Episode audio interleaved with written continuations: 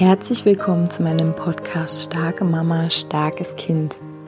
Mein Name ist Julia Singer und ich helfe dir, dich und dein hochsensibles Kind besser zu verstehen, herausfordernde Situationen mit deinem hochsensiblen Kind zu bewältigen und deinen eigenen Weg in Balance, Liebe und Kraft zu finden.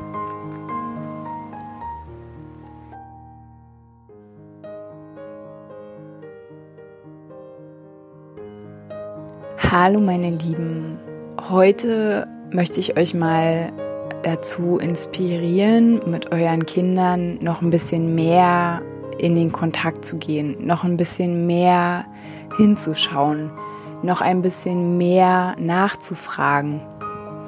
Und zwar ist es ja bei uns so, dass das Kita-Thema nicht so willkommen ist.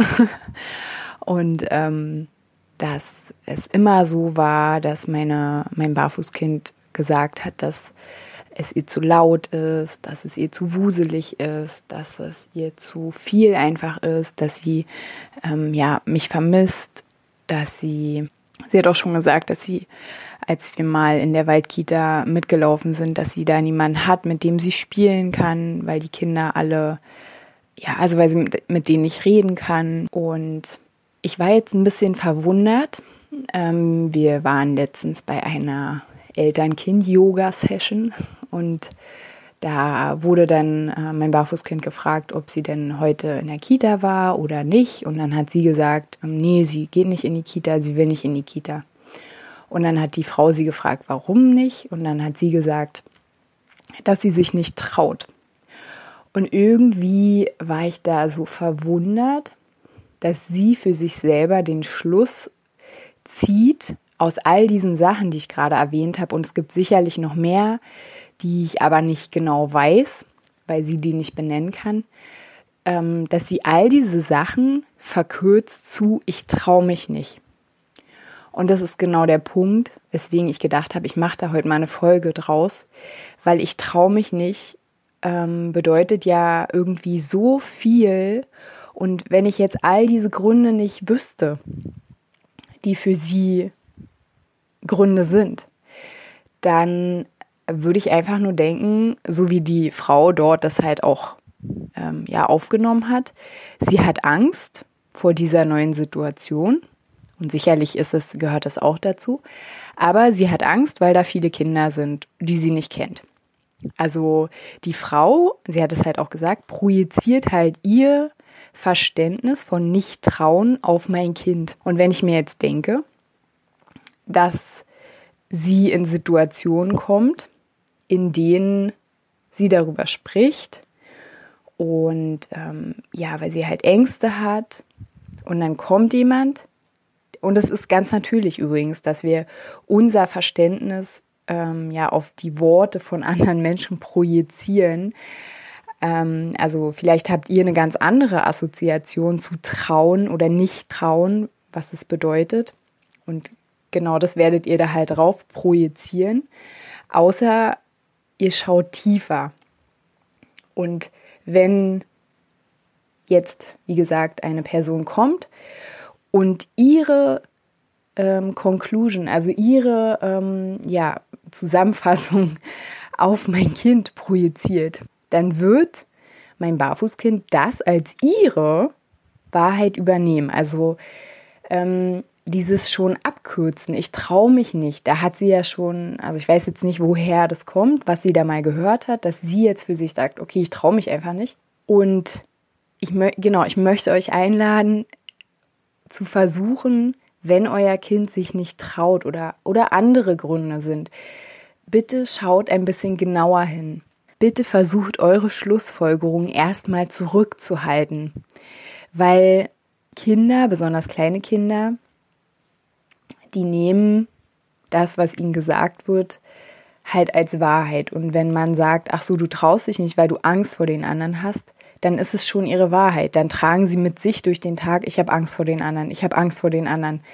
Ähm, und vielleicht kennt ihr ähm, selbst erfüllende Prophezeiungen, ähm, wenn ich einen Gedanken habe, dann wird mir genau das zustoßen oder weil ich mich genauso verhalte, wie ich denke, werden mir gewisse Sachen zustoßen.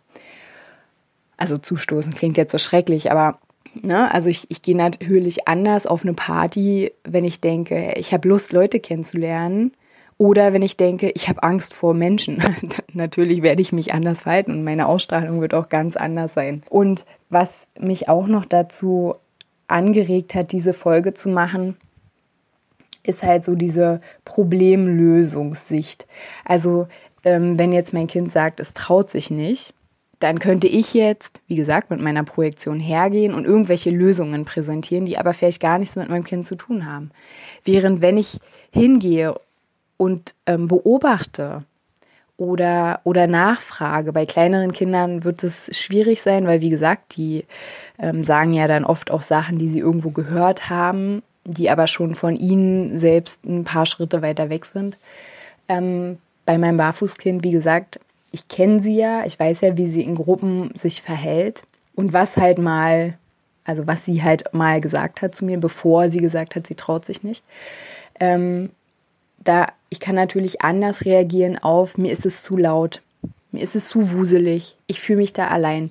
Da kann ich ja viel besser drauf eingehen und vor allen Dingen zielführender, ja.